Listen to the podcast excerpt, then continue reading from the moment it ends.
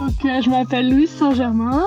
Je suis actuellement sur l'île du Nord de la Nouvelle-Zélande, donc exactement à l'autre bout de la planète de la France. Pour moi, il est 8h30 et en fait, avant le décalage horaire, il y avait exactement pile 10 heures de décalage, sauf que j'avais oublié que vous aviez changé d'heure, donc c'est pour ça que j'étais en retard pour la réunion. Euh, voilà. Donc je bosse actuellement dans un domaine euh, en Nouvelle-Zélande qui s'appelle le domaine Milton. Donc ils ont une vingtaine d'hectares en bio et puis en biodynamie depuis euh, très longtemps, depuis les années 80 maintenant. Euh, c'est des gens qui sont assez connus dans le monde du vin pour leur travail et le fait qu'ils soient depuis longtemps en bio et puis en biodynamie. C'est quoi ton parcours et comment tu te retrouves bah, à l'autre bout du monde finalement? Et puis la tête en bas? Je suis fille de vigneron, donc j'ai toujours baigné dans la vigne et dans le vin depuis que je suis toute petite. J'ai toujours été au domaine pour donner un coup de main ou juste pour voir ce qui se passait. Et c'est vrai que c'est vite devenu une passion et c'est ce que j'ai toujours voulu faire de ma vie et je sais que c'est mon métier et que c'est ce que je vais faire plus tard. Donc pour en arriver là, j'ai fait un bac S classique au lycée agricole à Chambéry. Et après, j'ai fait deux ans de BTS euh, viticulture œnologie à Montmoreau dans le Jura, j'ai fait en alternance au domaine de la baie. Et après, j'ai fait un an de formation tractoriste au lycée de Mâcon d'Availlé, euh, aussi, enfin, aussi en alternance euh, chez un prestataire en viticulture. Et puis après tout ça, j'avais pas envie de continuer mes études, j'avais pas envie de faire une école d'ingénieur où j'allais devoir me retaper de la prépa et des cours théoriques. Du coup, euh, je me suis dit, oh bah, puisque c'est ça, j'ai envie de partir et d'aller voir ailleurs ce qui s'y passe un peu. Et puis, vous jouez un pays anglophone pour apprendre l'anglais, parce que c'est vrai que les langues, ça n'a jamais été bien mon fort à l'école. Euh, pourquoi la Nouvelle-Zélande? Parce que je suis originaire des Alpes et qu'il y a des montagnes alors du coup, j'ai fait le rapprochement. Je me suis dit, allez, on va en Nouvelle-Zélande. Tu voulais pas un horizon qui était dégagé, tu voulais être enfermé dans les montagnes. Oui, bon après ici, il y a quand même la mer et les montagnes. Il y a les deux à côté.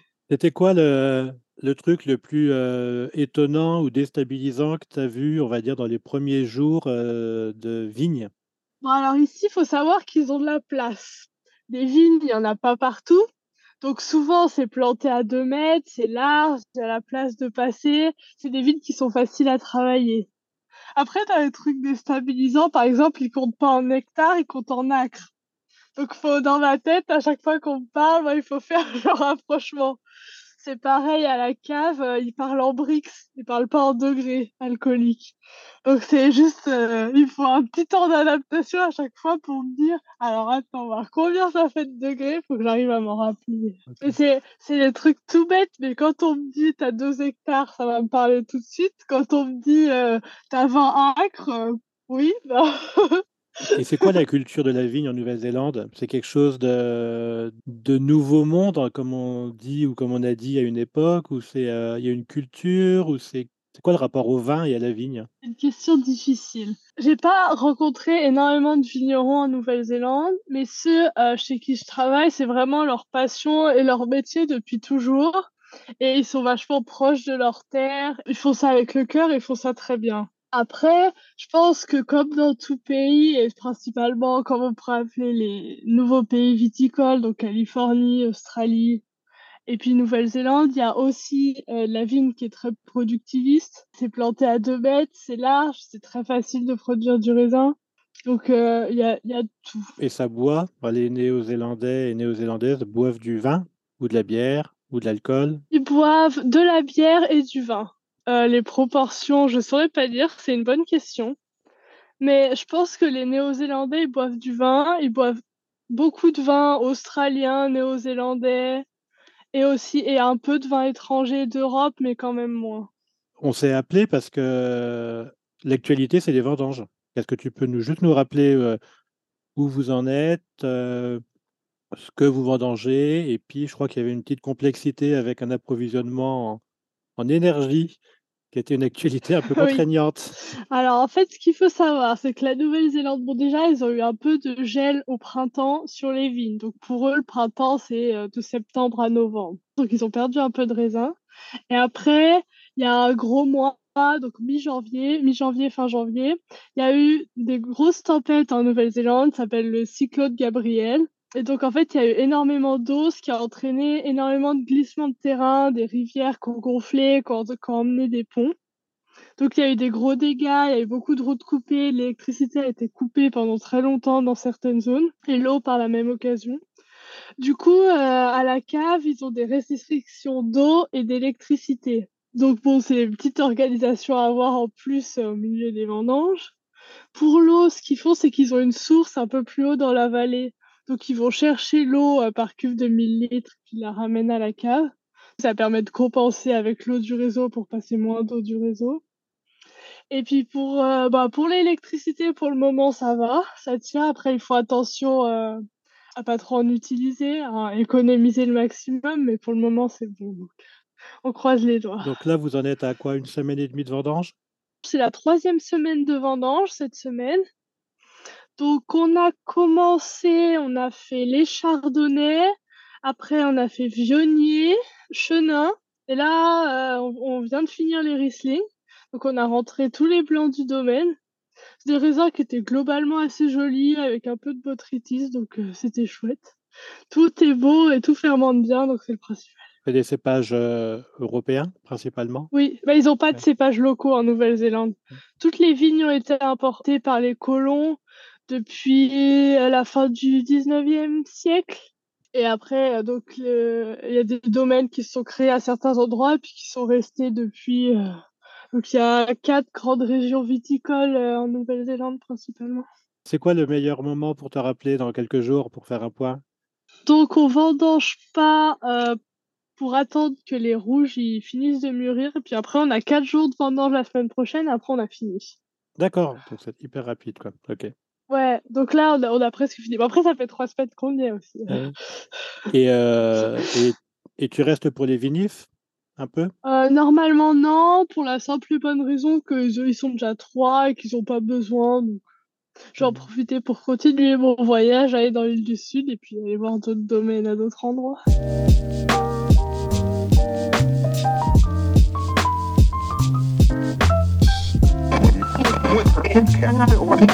Recording in progress. Yes, Salut Alors, comment ça va? Bah, ça va bien.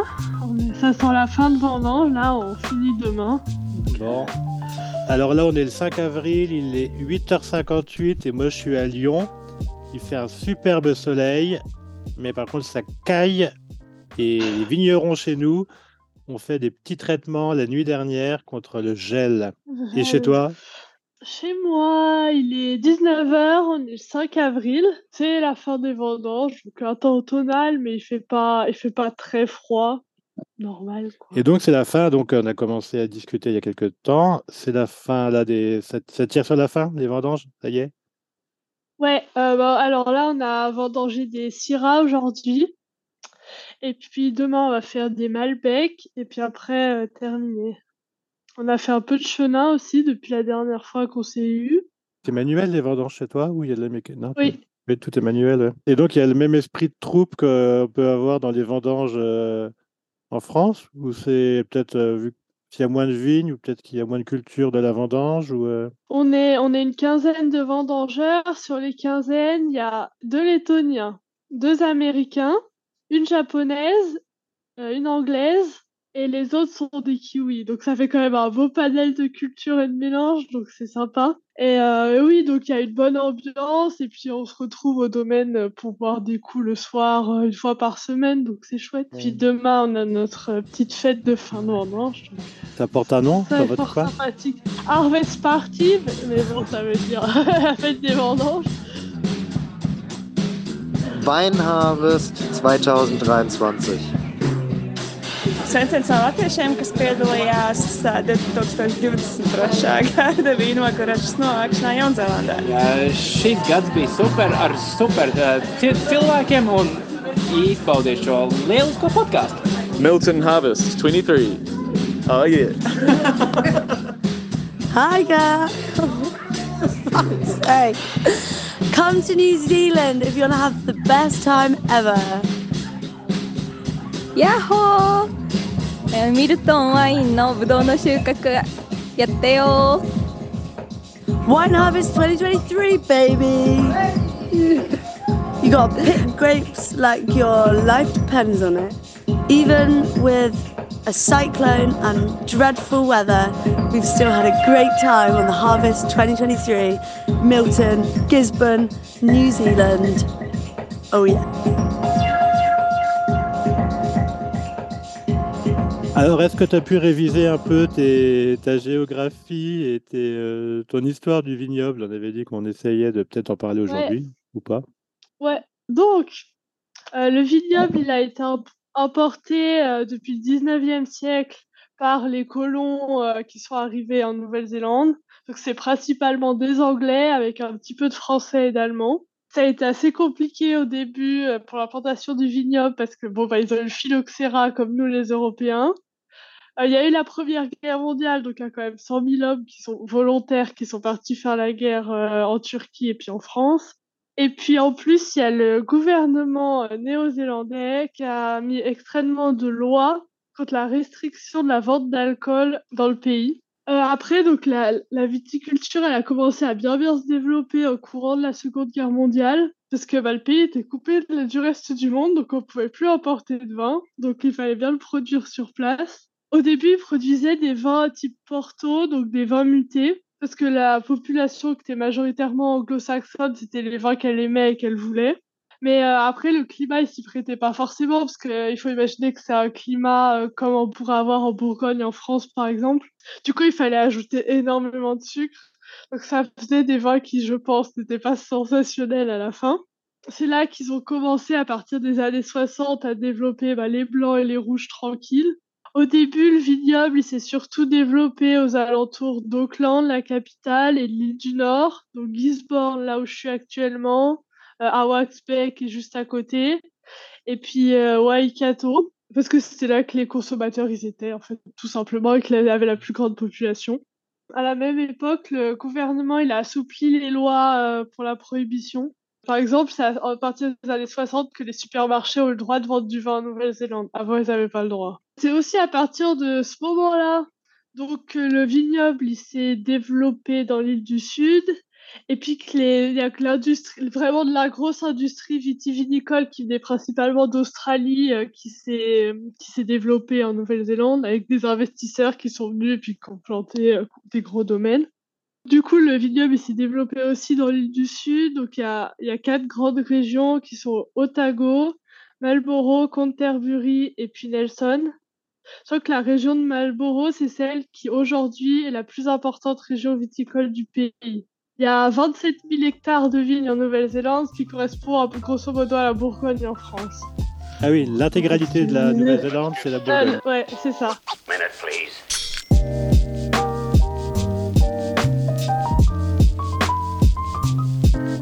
Il faut imaginer que la Nouvelle-Zélande, en fait, c'est une bande de terre très longue. Il y a des montagnes au milieu et il y a la mer de chaque côté. Donc, euh, les, les vignobles de Nouvelle-Zélande, ils sont jamais loin de la mer. Mais où que tu sois en Nouvelle-Zélande, t'es jamais loin. Parce que soit t'as la mer de Tasman à gauche, soit t'as l'océan Pacifique à droite. Enfin, à l'ouest et à l'est. Les vignes, elles sont, euh, globalement, elles sont à plat. Enfin, elles sont pas dans les montagnes. Après, t'as des climats qui sont comme l'Otago, par exemple, qui, est un peu plus frais que les autres, parce qu'il est un peu plus près euh, des sommets du Sud. Niveau sol, euh, ils sont. T'as un petit peu de sol volcanique en Nouvelle-Zélande, dans l'île du Nord, des granites, mais t'as Martinsboro, qui est planté euh, sur des roches volcaniques. Au niveau encépagement, c'est grosso modo, c'est toutes les régions euh, viticoles, elles ont le même encépagement. C'est en rouge, c'est Pinot, Merlot, Cabernet Sauvignon, et puis le dernier arrivé, c'est la Syrah, ça fait moins longtemps qu'il y en a. Puis qui est, lui qui est pour le coup plutôt installé dans l'île du Nord. Et en blanc, c'est Sauvignon, Chardonnay, Chenin, Riesling, un peu de Gewürz, un peu de Sémillon. Donc toi, tu découvres ce vignoble-là? Tu étais jamais allé avant? Est-ce que tu as pu échanger un peu avec eux sur l'évolution récente? Est-ce qu'il y a des réflexions? Est-ce que c'est de la polyculture, de la monoculture? Est-ce qu'il... Là, en France, par exemple, Thierry est en ce moment même dans le Beaujolais en train de faire une interview sur la vitiforesterie, par exemple. Parce qu'il y a un collectif qui plante Ouais. des haies. Donc, est-ce que ça, c'est quelque chose qui se fait ou qui ou qui est pas encore d'actualité ou qui sera Disons que ça va dépendre des domaines. Il va y avoir des domaines qui vont être euh, vachement respectueux de l'environnement et qui du coup vont avoir des haies. Mais le problème des haies, c'est qu'ils ont énormément de problèmes d'oiseaux en Nouvelle-Zélande. Donc en fait, euh, plus t'as de haies, plus t'as de problèmes d'oiseaux. Ça, on en avait parlé la dernière fois. Donc oui, il y en a, mais en fait, il y en a naturellement des haies. C'est juste qu'elles ont jamais été arrachées en fait. faut préserver encore donc. Ouais, c'est ça. Il faut savoir que toutes les parcelles sont très quadrillées en Nouvelle-Zélande. Et en Nouvelle-Zélande, t'as un champ, entre ton champ et le champ de ton voisin, t'as une clôture entre les deux, systématiquement. Donc c'est pareil pour la viticulture. Donc souvent, en fait, cette clôture, ça va être une haie, en fait. Et c'était quoi une haie euh, naturelle, une haie de protection, une haie stratégique? C'était historique comme ça, des Je choses? euh pense que c'est historique. Après, les espèces qu'il y a dans les haies, je serais incapable de te dire ce que c'est. Parce que les arbres néo-zélandais et moi, ça fait deux. Alors là, les vendanges, heu, bon, la récolte des vendanges touche à sa fin. Les Ouais. vinifs sont déjà avancés sur les premières res récoltes. Il y a des élevages, comment ça se passe les les les vinifications dans le coin? Il y a des élevages longs, il y a de la barrique, il y a de la macération. Là, bah, en France, on parle de vin orange tout le temps maintenant. Il y a toujours de la mode du vin orange, tout le monde fait du vin orange parce que Pour l'année, heu, donc comme c'est une année qui est assez difficile et où il y a pas eu beaucoup de raisins, ils ont pas fait de vin orange, mais sinon d'habitude ils en font les autres années. Donc oui, la mode, heu, elle est présente ici aussi. Après c'est moi je trouve ça bien les vins oranges, que ça te permet de régler certains problèmes de fermentation que tu as sur les blancs en leur apportant de l'azote par exemple et à manger pour les levures avec la pellicule et cetera. Heu, bref, pour les vinifs, heu, ils entonnent les blancs. Donc heu, là, bah, tous les blancs qu'on a vendangés maintenant, ils sont entonnés. Ils sont en train de fermenter, heu, tranquillement dans leur barrique et puis, heu, les premiers ont commencé à être rouillés et puis, bah, les autres, on attend qu'ils finissent de fermenter pour être rouillés. Les rouges, ils sont égrappés, à l'entrée de la cuverie et puis donc là, ils sont, bah, en train de macérer tranquillement dans leur cuve en.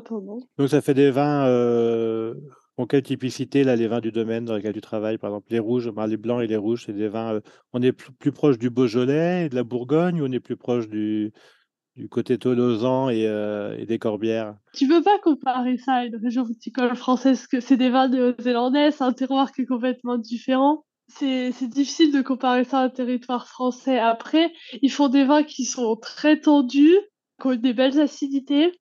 Ça, c'est général à toute la Nouvelle-Zélande. Ce sont des territoires un territoire assez frais, mais qui montent quand même en degrés autour de 12 et 13, donc ça fait des vins qui sont tendus, qui sont ronds, enfin qui sont qui sont bien pour les blancs. Et et c'est facile de boire du vin en Nouvelle-Zélande? Oui. Bah, faut juste, heu, savoir où chercher, mais heu, mais il y a des il c'est y a comme des lieux il y a des lieux qui existent et Oui, ouais, il y a des il y a des bars à vin, des restaurants qui ont des belles cartes, c'est surtout des vins néo-zélandais, australiens, Amérique du Sud et un peu de vin européen. C'est une culture du vin qui a moins de 100 ans quoi, dans la consommation. Oui, bah, après, il faut savoir que la grande majorité de la population est d'origine européenne. Donc c'est des gens qui ont toujours bu du vin. Je sais pas exactement le pourcentage de Maoris, mais ils sont pas c'est pas la majorité de la population. OK. Et puis après, ils boivent aussi énormément de bière, heu, les Néo-Zélandais, qui produisent aussi, ils produisent énormément de bière ici. Il y a des microbrasseries partout. Parce que la Nouvelle-Zélande, c'est une terre agricole? Oui, très. Des en fait, c'était des forêts primaires qui étaient donc avaient des sols qui étaient très fertiles. Donc heu, les colons bon déjà les Maoris, en ont déjà un peu défriché, heu, quand ils sont arrivés. Puis après les colons continuent à défricher et installer l'agriculture. Donc après, il faut savoir que c'est très vallonné. Il y a y a très peu de grandes terres à plat où c'est facile de faire des céréales comme du maïs ou du blé. Dans les collines, ils ont énormément d'agriculture, ils font beaucoup d'agneaux et puis de vaches pour de la viande. Ouais, c'est ce que j'allais dire, on approche de Pâques et on voit souvent des des de l'agneau de Nouvelle-Zélande, qui était à l'époque à la mode. Oui, bah, après, c'est sûr quand tu es en France, autant, heu, consommer, heu, de l'agneau français, de la de la bonne viande française. C'est vrai qu'ils ont énormément de ils en produisent énormément, ils en exportent énormément. Bon, merci Louise. Bon. Bonne, heu, Bah, bonne nuit à toi. Bah, merci, bonne journée. Salut et puis on se Salut. recontacte pour, la suite des événements. Salut, salut, Ça bye. marche. Salut.